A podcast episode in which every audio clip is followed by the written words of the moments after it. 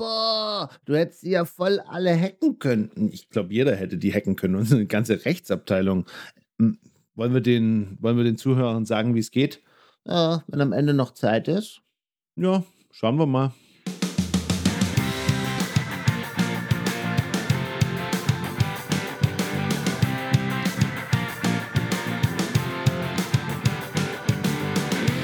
In der heutigen Folge geht es um Kindererziehung, Eddies neuen Geschirrspüler und wie man eine ganze Abteilung hacken kann.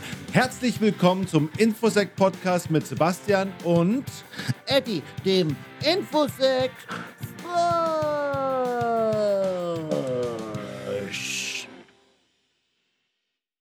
Folge 5. Hallo Eddie. Hallo. Und was gibt's Neues?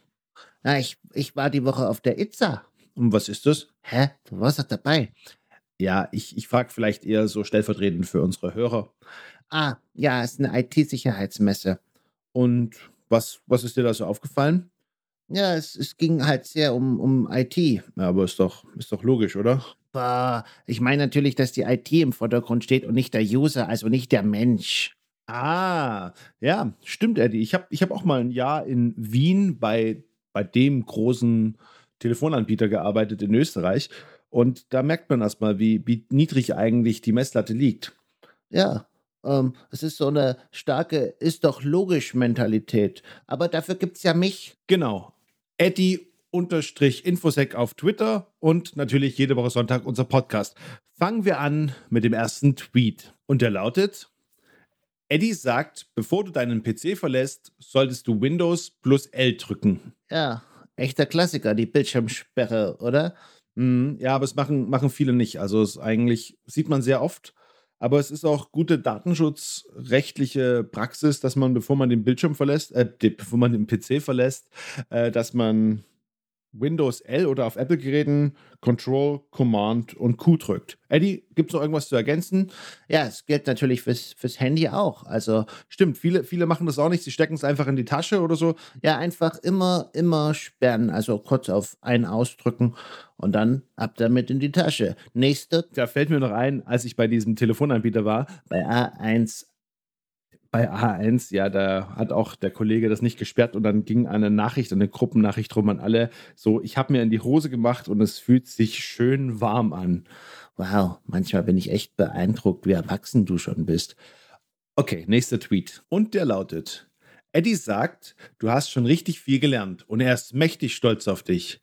Jetzt nimm dir die Zeit, setz dich mit deinem Kind hin und verbessert gemeinsam eure IT-Sicherheit. Eddie? Ja, also hat ein bisschen zu tun mit dem Tweet von letzter Woche. Du kannst nur schützen, was du kennst.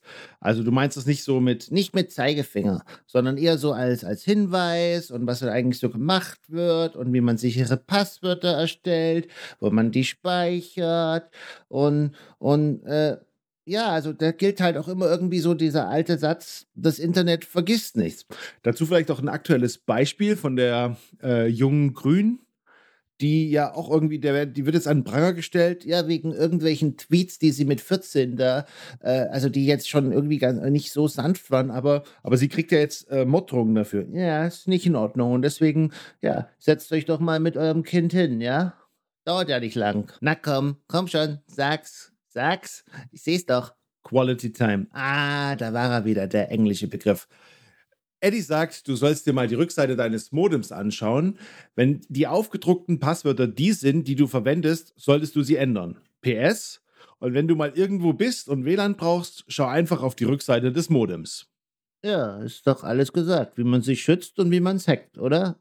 Ja, ist tatsächlich ein Problem, das man relativ oft äh, vorfindet, in, auch in Unternehmen, in Arztpraxen, manchmal im Eingangsbereich. Eigentlich immer da, wo der Telefonanschluss ist und der ist ja manchmal etwas, etwas ungünstig gelegt. Ja, dann guckst du einfach mal hinten drauf und schon bist drin und hast, bist du drin im Netzwerk, hast du im Prinzip schon die halbe Miete. Gut, und dazu passt ja auch dein, dein nächster Tweet und der lautet, Eddie sagt, ein Standardpasswort ist kein gutes Passwort, denn Google kennt sie alle.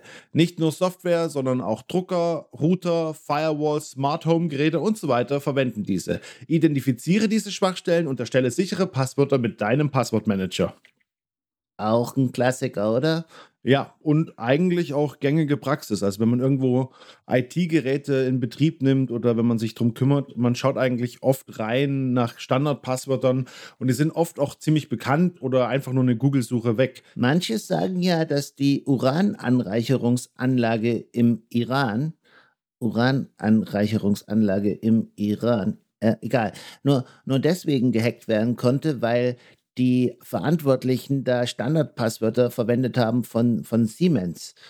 Ja, was ja eigentlich wieder zeigt, keiner muss sich schämen. Es passiert auch äh, bei den klügsten Köpfen, dass sie sowas machen. Ja, aber vielleicht abonnieren die ja jetzt auch deinen Podcast. Und von der Urananreicherungsanlage im Iran jetzt zu einem sehr ähnlichen Problem. Mein letzter Tweet, bitte.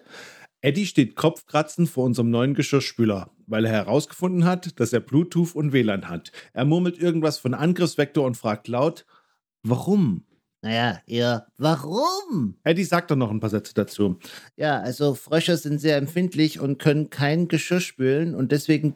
Eddie zum IT-Problem. Ja, also so ein Smart Home Gerät, was ja jetzt der Geschirrspüler offensichtlich ist. Und da steckt halt auch so ein kleiner Computer drin. Und die werden halt oft nicht so auf Sicherheit ausgelegt, sondern sollen eher schnell auf den Markt kommen. Okay, erstes ist ein IoT-Gerät, Internet of Things. Genau. Und das ist nicht immer, ich sag mal, Datenschutz und IT-sicherheitstechnisch auf dem besten Stand. Genau. Und äh, vielleicht sagst du was zum Datenschutz, oder?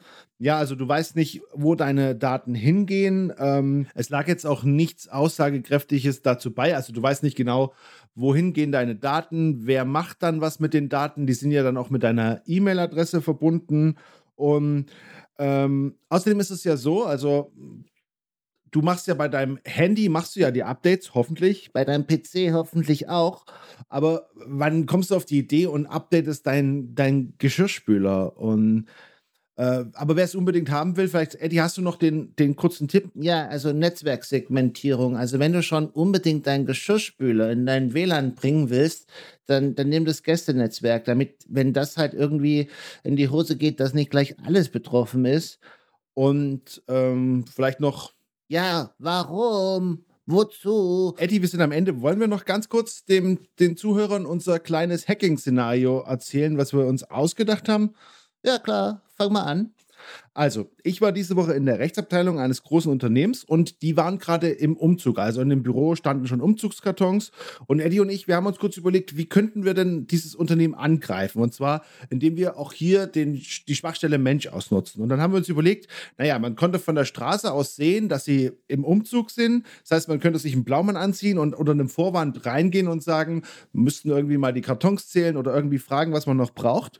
Und der Angriffsvektor war eigentlich ziemlich trivial. Und zwar auf dem Telefon stand weitergeleitet und dann an eine Handynummer 017 irgendwas. Und da, die Handynummer hätte man einfach abfotografieren müssen und dann hätte man einfach vorgeben können, äh, man sei von der IT-Abteilung und ähm, die Informationen stehen auf der Website und hätte dann sagen können, ja, ich habe ihre Adresse oder ihre Telefonnummer vom Chef bekommen und ihr Account wurde gehackt und den müssen wir jetzt schnell zurücksetzen. Und da wir ja aber jetzt keinen Ka Kanal mehr haben, über den wir sicher kommunizieren können, weil sie ja bereits betroffen sind, weil sie ja irgendwie was mit dem Passwort gemacht haben, könnte ich ja mal eine Ausnahme machen und ich schicke Ihnen Ihr Passwort jetzt als SMS. Und dafür machen Sie eine Ausnahme und schicken mir mal Ihr aktuelles Passwort, weil da können wir so ein bisschen danach scannen, ob das vielleicht irgendwo anders verloren gegangen ist. Und wenn nicht, dann können Sie jetzt gleich nicht mehr weiterarbeiten. Also man macht halt so eine freundliche, ein bisschen flachsige äh, Vertrauenssituation und kommt dann so an das eigentliche Passwort. Jetzt braucht man sich nur einloggen, man ändert das in das Passwort, das man verschickt hat. Und wenn man Glück hat, bleibt man völlig unbemerkt. Eddie, wir sind komplett überfällig. Das war's von uns, Sebastian und Eddie der Infosec Frosch. Auf Twitter unter Eddie-Infosec. Wir hören uns nächsten Sonntag wieder. Bis dahin, bleibt sicher und Eddie, tschüss.